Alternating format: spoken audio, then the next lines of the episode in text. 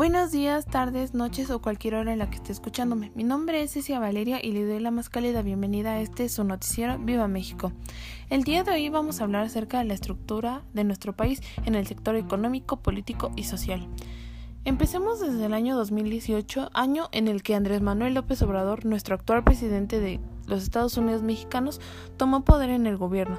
Esto, para bien o para mal, ha tenido repercusiones en cómo nuestro país se ha estado desarrollando últimamente.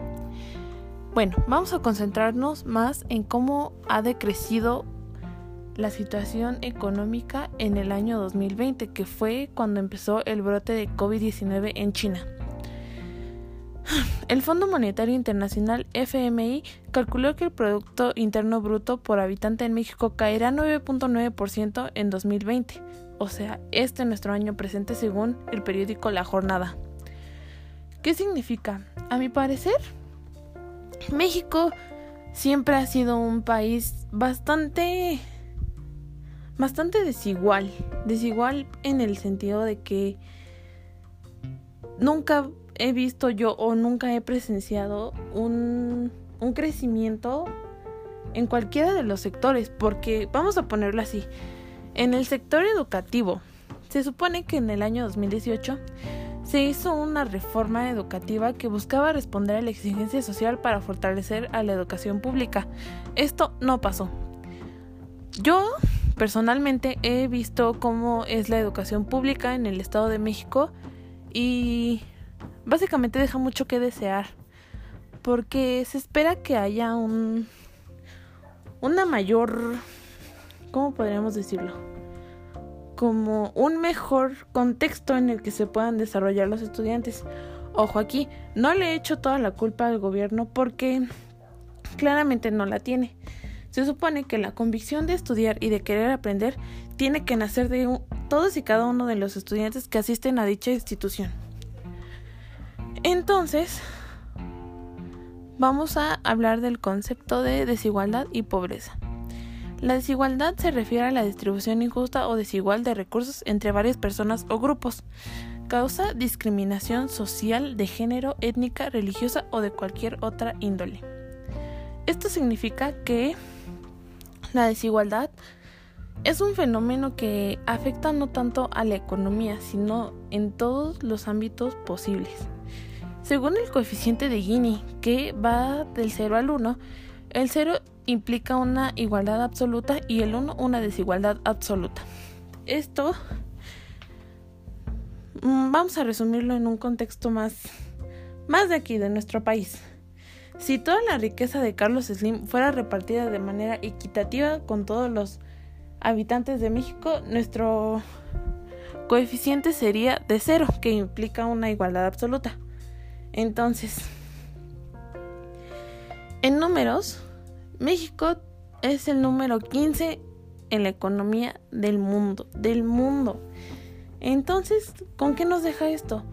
México no es un país pobre porque somos líderes en exportación de de aguacate, de plátano y de industria, de industria automotriz. Además de que yo en lo personal he visto que la población mexicana es muy trabajadora, siempre, siempre. Sea en lo que sea, la población trabaja mucho. Sin embargo, las oportunidades de crecimiento son demasiado escasas. Se le otorgan a las personas que tienen más más recursos. Entonces ahí también se ve un reflejo de desigualdad. La pobreza, por otro lado, es el estado en el cual un individuo o grupo no puede satisfacer necesidades económicas humanas básicas para mantener un nivel de calidad de vida mínimo. Según el Coneval, el 41.9 o 52.4 millones de mexicanos viven en situación de pobreza, 7.4%, o sea, un 9.3 de millones de mexicanos viven en pobreza extrema. Según el Coneval, el salario máximo para tener una calidad de vida estable es de 3 1081 pesos con 10 centavos y ese salario solo se da en zonas céntricas o en el norte del país. Mientras que el salario mínimo es de 1995.63 pesos. ¿Esto con qué nos deja? si alguien le pregunta a cualquier persona en el Estado de México, les van a decir que la situación ahorita por el COVID-19 es, es complicada porque los negocios, los pequeños, las pequeñas empresas no pueden mantener esos salarios que les daban antes debido a la falta de personas que, que consumen básicamente en esa empresa. Ahora, en mi opinión personal, yo creo que el, el desarrollo que ha tenido México ni avanza ni regresa. O sí, pero siempre se siente que seguimos en la misma línea porque no se ve un progreso en ninguno de los sectores. No. La gente, en lo personal, yo creo que es el problema, debido a que se le pueden presentar varias oportunidades o no se le puede presentar ninguna.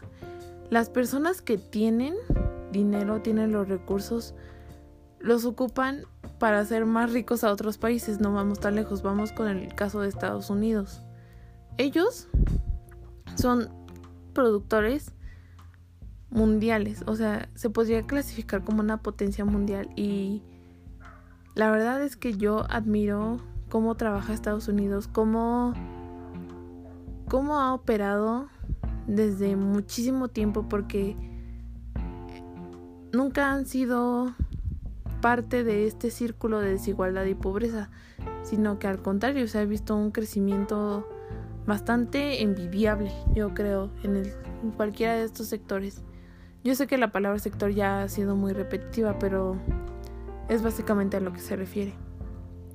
Entonces, ah, quiero concluir agregando el hecho de que México tiene la capacidad o tiene las herramientas para para salir adelante, para ser un país próspero, para ser un país equitativo, para librarnos de esa pobreza que cargamos cada uno en los hombros y poder ser un país próspero.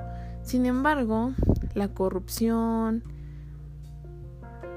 todo todo lo que es, digamos, una tentación monetaria para el gobierno no lo impide. Eso y a lo mejor, como lo dije antes y lo vuelvo a repetir, nosotros como población nos cerramos las puertas, ¿sí? Porque voy a poner un ejemplo bastante ambiguo, pero yo creo que es uno como de los más acertados.